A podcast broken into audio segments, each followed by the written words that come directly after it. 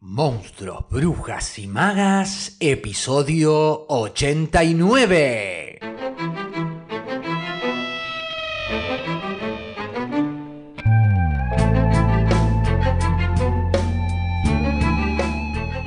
Volviendo al cuento de la criada, les cuento un poquito de lo que vamos a conversar hoy. Hoy vamos a ver algunas diferencias entre la serie y el libro, también vamos a conversar sobre estructura narrativa en el cuento de la criada, sobre acción, progresión, digresión dramática, también vamos a ver la presencia de la religión en el cuento de la criada. Vamos a ver también el tema de la maternidad y la capacidad de engendrar asociada inherentemente a la mujer, concepto y una de las bases temáticas sobre las cuales va a girar de manera crítica este relato ficcional que plantea Atwood.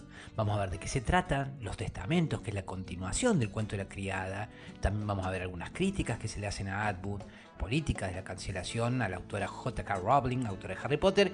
Y bueno, todo eso sí, o al menos lo intentaremos. Les comentaba en los episodios anteriores en los que comenzaba a compartirles análisis y reflexión a partir del cuento de la criada de Margaret Atwood, que me encontraba un poquito cuando empezaba a leer condicionado de alguna manera por la serie. Y es que la serie, lo cierto es que no solo presenta algunas diferencias en relación al contenido, sino también a cómo se va desenvolviendo la trama. Y si bien ya haré foco en al menos tres diferencias entre el libro y la serie, me gustaría ahora centrarme en este elemento constitutivo de la novela clásica de, de argumento lineal, es decir, aquellos relatos o ficciones que se organizan a nivel de la trama centrados en una única acción dramática que va atravesando al protagonista o a la protagonista y en donde hay un desarrollo progresivo que va desde el planteamiento, ¿no? inicio, al conflicto y finalmente una resolución. ¿no? Esto sería como una estructura clásica. En la novela escrita por Atwood, la trama al principio no pareciera avanzar a nivel de la acción de manera constante y veloz, sino gradualmente e interceptada como por flashback que van deteniendo el avance a nivel de la acción. ¿no? Esto genera determinada ansiedad, ¿no? expectativa de, bueno, dale, que, pase algo, que pasa. Bueno, se dice que en todo relatos hay momentos de progresión, ¿no? donde está sucediendo algo, donde pasa de acción y suceso. Y hay momentos también de digresión, ¿no? que van informando, van dando contexto. Atwood en la novela ahonda en estos pasajes de digresión, ¿no? donde se informa. Toda obra está constituida por momentos de progresión y digresión, momentos donde acontece algo y momentos donde se da un contexto y donde se informa. Entonces, como decía, en la novela Atwood ahonda en estos pasajes más de digresión, más de tinte informativo, ¿no? donde nos va dando un contexto, porque quizás no desea entretenernos en la acción mediante la acción, sino ahondar en el proceso. Quizás también por esto la protagonista no se muestra al iniciar el libro como alguien decidida, determinada y llena de coraje, sino más bien lo contrario, alguien que, si bien es crítica de ese entorno, es también consciente de los peligros que acechan. Por ende está ahí como en el medio, ¿no? Está como en ese límite esto es una de las diferencias también que se plantea en la serie, ¿no? En la serie, ya en el primer episodio, porque justamente ahora vamos a hablar un poquito de eso, pero ya en el primer episodio se plantea un conflicto, ¿no? Y, una, y una motivación de la protagonista, un deseo, y eso genera una intriga. En cambio, en el libro, eh, esto se plantea distinto, porque en el libro no aparece como alguien, como decía, totalmente decidida de comienzo, determinada, ¿no? Que esto en la serie ya aparece como que ella tiene esta determinación y lo que va a hacer es más bien ocultarla a quienes la rodean, pero el espectador la, sabe esa determinación. En cambio, en el libro esto está como más de una manera subrepticia, no aparece como alguien que está decidida y llena de coraje, sino más bien lo contrario, alguien que, como decía, si bien es crítica del entorno, es también consciente de estos peligros que acechan. Si el personaje fuese alguien desde el comienzo determinado a superar los obstáculos, los conflictos que se le oponen, no habría transformación, que es una condición en la novela clásica, que cualquier protagonista que emprende un viaje, ¿no? Debe ser transformado en ese viaje, desde el punto de partida al punto de retorno. Algo vimos cuando hablamos sobre el viaje del héroe, cuando veíamos eh, a Joseph Campbell, ¿no? este relato, en este caso sería el heroína y cuando vuelve transformado, ¿no? Al punto de origen. En este caso podría ser que el de la liberación, ¿no? Si llega este personaje, Offred, a liberarse o no. Pero mientras que en el libro Atwood se detiene desde el comienzo, la serie, que está ideada y apuntada en su formato a una audiencia de plataforma de streaming, plantea, como decíamos, otro tipo de dinámica. Apriete el acelerador, es decir, el avance de los hechos, la progresión de la acción, y luego frena. Es decir, avanza acción, acción, acción, y luego frena. Es decir, corta ese avance. Algo que es posible observar, por ejemplo, en muchas de las obras de Shakespeare. Por eso la lectura nos exige cierta paciencia, porque lo que va sucediendo o bien es narración de lo que aconteció, el pasado evocado, o de lo que va tejiéndose y sucediéndose gradualmente en lo mínimo. Los detalles, ¿no? No hay velocidad sino un ritmo, una cadencia en el desenvolvimiento de los sucesos que se da paulatinamente y que podría asemejarse como el crecimiento de una raíz, algo que está sucediendo por lo bajo, por lo subterráneo, que se hunde profundamente para luego acontecer, revelarse. De hecho, es muy probable que al final no nos queden muchas respuestas, resoluciones ni conclusiones asertivas, sino quizás al final nos queden más inquietudes que certezas, que sin duda esas inquietudes van a ser quizás probablemente un punto de partida para pensar el futuro, o en este caso, teniendo en cuenta el año en que se publicó el cuento de la criada, reflexionar sobre el mismo presente. A propósito de esto, cuando se publicó Los Testamentos, que es una suerte de secuela del cuento de la criada, en donde Atwood, a través de una narración fragmentada en tres voces protagonistas, una de ellas la de tía Lidia, en esta segunda parte del cuento de la criada se va a narrar la caída de Gilead y va a abrir con una cita de George Eliot, ¿no? que dice, se supone que toda mujer tiene los mismos motivos o si no, es un monstruo. Esta cita de Eliot de la novela Daniel de Ronda anticipa el punto central de ese acontecimiento literario que va a ser Los Testamentos, la continuación del cuento de la criada.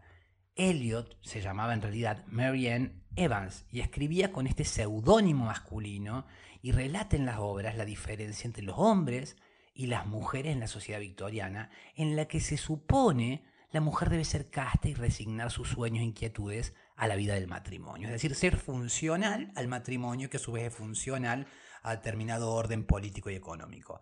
Ahí la religión va a determinar el deber ser y la diferencia siempre va a ser vista como, un, como monstruosidad.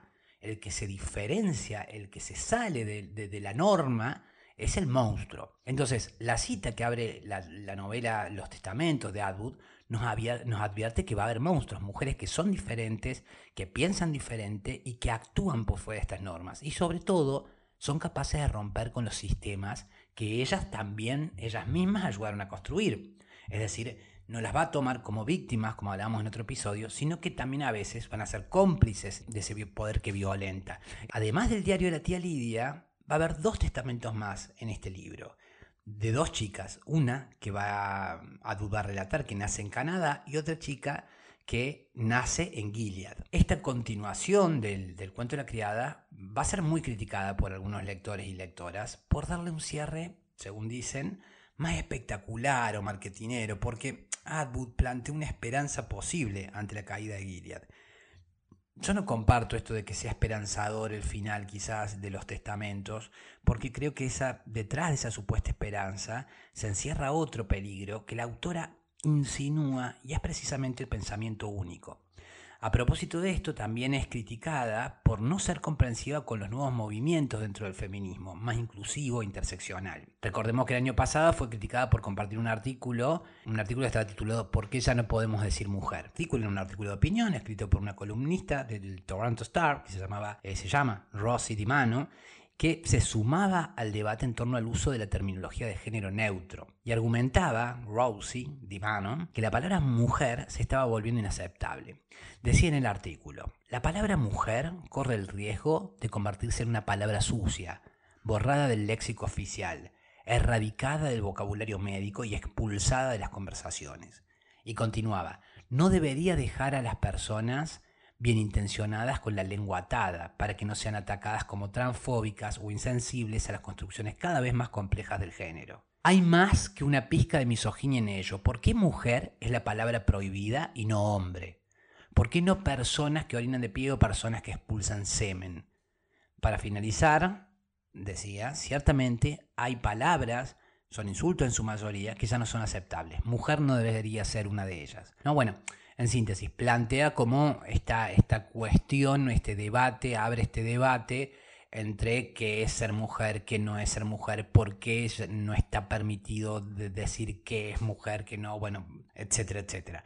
Esto decía Rose Dimano, la columnista, de la cual Atwood comparte el artículo. Esto, que ella compartiese este artículo, fue recibido, desde luego, de manera crítica por algunos lectores que salieron a compartir, por ejemplo, tweets como el que escribió el economista, periodista y podcaster Erika Ifield, quien dijo también desde Twitter, Buenos días a todos, menos a Margaret Atwood. Estas feministas, refiriéndose a Atwood, de la segunda ola necesitan encontrar la salida si no pueden ser interseccionales. Y esta misma eh, periodista, podcaster, Erika Ifield, ya había en un artículo respondido a la pregunta de Atwood, que no, si recuerdan, eh, Atwood sale a contestar en un momento en un artículo en The Globe, soy una mala feminista, no, así lo titula. Phil le contesta que eh, hablar en términos de malo o bueno es precisamente una categorización binaria delimitada, por lo cual más convendría pensar en una feminista problemática. Y a continuación iba argumentando el porqué de esa crítica a Atwood. Otros usuarios también salen con los dientes de punta, no sé si se dice así, pero bueno, tuitean por ejemplo Resulta desgarrador ver que alguien con una gran imaginación y unas habilidades lingüísticas estelares no sepa utilizar ambas cosas. Supongo que es fácil descartar a la pequeña parte, ¿no? entre comillas, de personas afectadas cuando no te importan. 1.4 millones de adultos trans, 1.2 millones de personas no binarias solo en Estados Unidos. Esto le contesta en tweet una persona, un usuario, usuaria, usuaria. Atwood intenta señalar, responder un tweet, che, lee el artículo no es una TERF, ¿no? no es una TERF, que quizá como saben significa el acrónimo para Trans Exclusionary Radical Feminist, en inglés como siempre tan grosso, que en su traducción literal al español significa feminista radical trans excluyente, ¿no? Adjetivo con el cual también fue calificada, por ejemplo, la autora J.K. Rowling, autora de Harry Potter, que le valió la cancelación, la baja de proyectos por declaraciones en esa misma red social. Aunque yo no estoy seguro, tan seguro que sea posible empatar, digamos, en una misma línea de pensamiento estas dos autoras. Creo que la empatía de Atwood con lo que publica Rose y Mano va por otro lado. Pero bueno, ya me dirán ustedes qué piensan. Ahora, mientras tanto, yo creo que es interesante leer los testamentos, la secuela, porque de alguna manera quizás se presentan en la misma obra aquellos puntos que son interesantes, creo, para seguir reflexionando. Pero volvamos al cuento de la criada para seguir analizando el lugar, este concepto de nacimiento en la obra, en donde es precisamente uno de los capítulos el que lleva este título, el nacimiento. Y es según creo porque la maternidad y la capacidad de la mujer de engendrar o no engendrar es uno de los temas centrales de la novela. Posiblemente podamos ahí entrever que existe una crítica precisamente al rol de la mujer cuando la identidad femenina queda relegada únicamente a la reproducción, a la función biológica, a su capacidad de parir o maternar en función de la constitución de esa institución familiar que va a ser el primer orden, regulador, contenedor y sustento del otro orden, el político y el económico, como decíamos. Fundado, en este caso, sobre el campo de lo religioso. Recordemos que en el caso de Gilead se trata de una sociedad teocrática, ¿no? que está regida por la idea de un dios, o sea, ese pueblo se organiza, gracia se organiza bajo la idea del dios o de las leyes divinas. Y se van a hacer estas instituciones, las instituciones familiares, gubernamentales, las que van a poseer ese cuerpo o su genitalidad, que solo vale en tanto como decíamos le sea funcional al sistema. En una parte del libro se dice, por ejemplo, a la primera infracción se empeñaban a fondo en los pies, usaban cables de acero con las puntas deshilachadas, Después les tocaba el turno a las manos.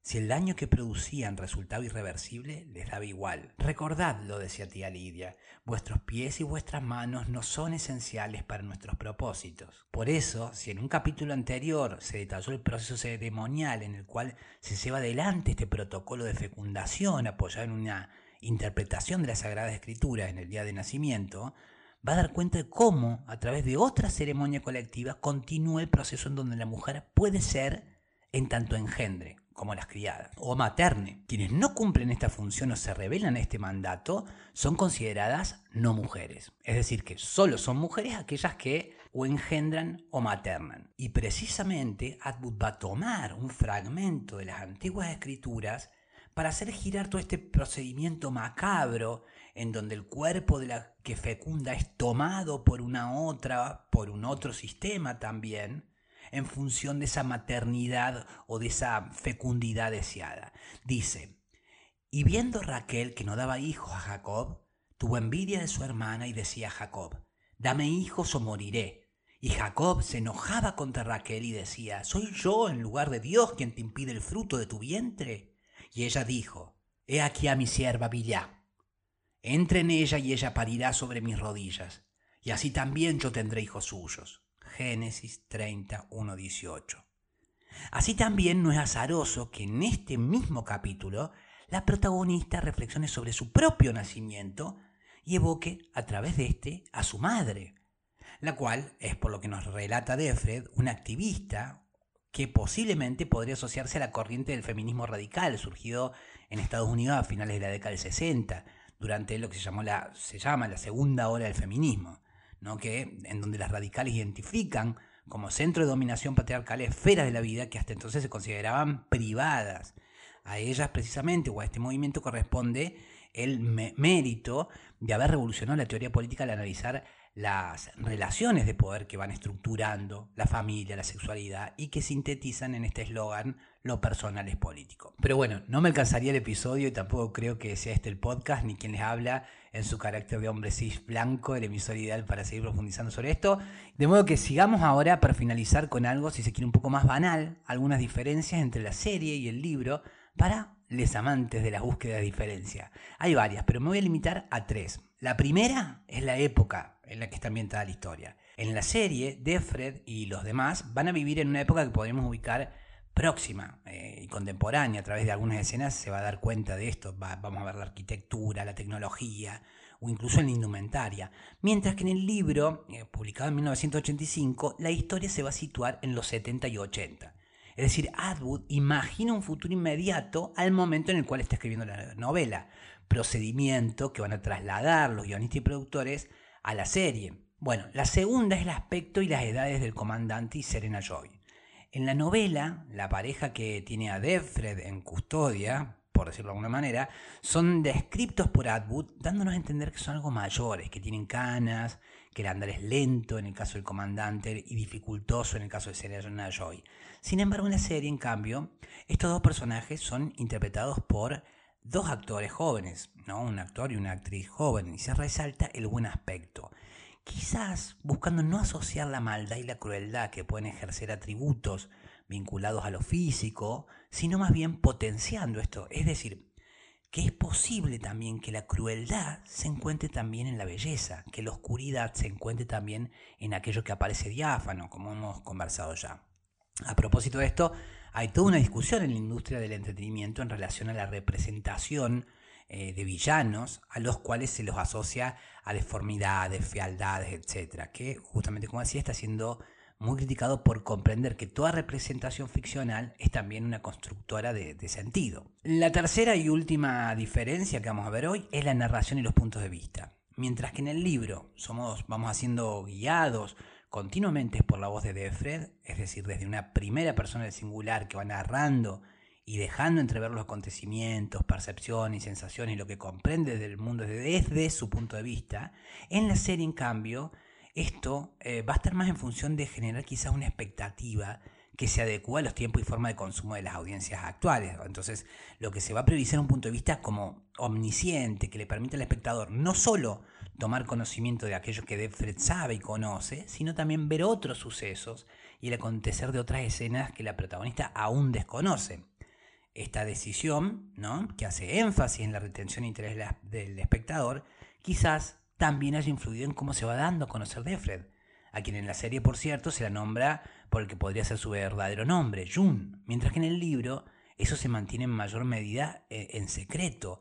Y esta protagonista va a mantener durante el libro un rol más cauto y distante y en la serie en cambio, desde el comienzo como decíamos, se insinúa un carácter más provocativo, audaz, que apela al sarcasmo, a la ironía y que va a ir tomando partido y va a ir creciendo. Y bueno, por acá quedamos entonces y finalizamos así con el análisis y la reflexión a partir del cuento de la criada de Margaret Atwood en el episodio de la semana que viene les voy a leer un fragmento de Klaus y Lucas, el tríptico que vamos a estar leyendo durante marzo y abril en el Club de Lectura, lectura a la que sí desean, como saben, pueden sumarse.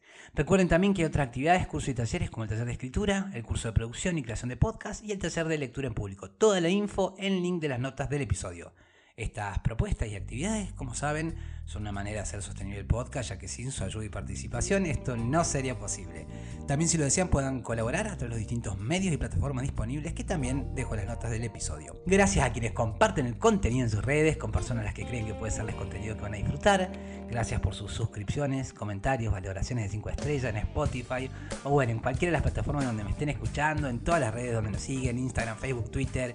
Será este episodio número 89 de Monstruos, Brujas y Magas, en donde deseo haberles aportado con contenido que haya sido de su interés y haber sido buena compañía y agradecerles porque ustedes han sido buena compañía para mí y valoro mucho que me sigan acompañando para aprender, descubrir, redescubrir y, por qué no, encontrarnos en el camino de este alto viaje entre monstruos, brujas y magas. Mi nombre es Facundo Rubiño, coordinador y creador de la Crespa Estudio y quien les desea que hagan un muy buen día y una muy buena semana. Será entonces hasta el próximo lunes, pebetas, pebetes, para seguir con más monstruos, brujas y magas a las 7 de mi Argentina por tu plataforma de podcast favorita.